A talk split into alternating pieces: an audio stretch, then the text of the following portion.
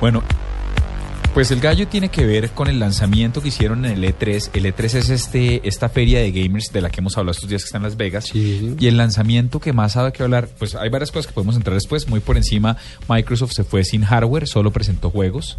Presentó un par de juegos importantes, el nuevo Call of Duty, Advanced Warfare.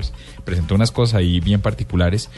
Pero hay una, una, una cuestión que se llama mucho la atención y es el PlayStation eh, TV. ¿Lo vieron? Sí, sí, sí. Es haga de cuenta un Apple TV o un, o un- o un Amazon Fire o cualquiera de estas cosas, Fire TV, pero está enfocado a los juegos. Entonces usted puede comprar la cajita por 99 dólares o la cajita con un control de, con un DualShock de los de PlayStation y, eh, vale como 119 y con una USB y con 8 megas de capacidad.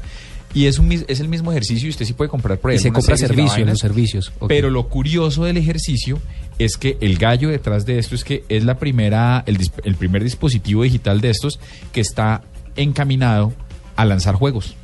Qué bueno. Entonces me parece chévere, pues para los gamers hay un ejercicio y todos los juegos en unas versiones diferentes, pero los juegos de PlayStation se van a poder comprar por ahí. PlayStation TV me parece que es el gallo grande de- del E3.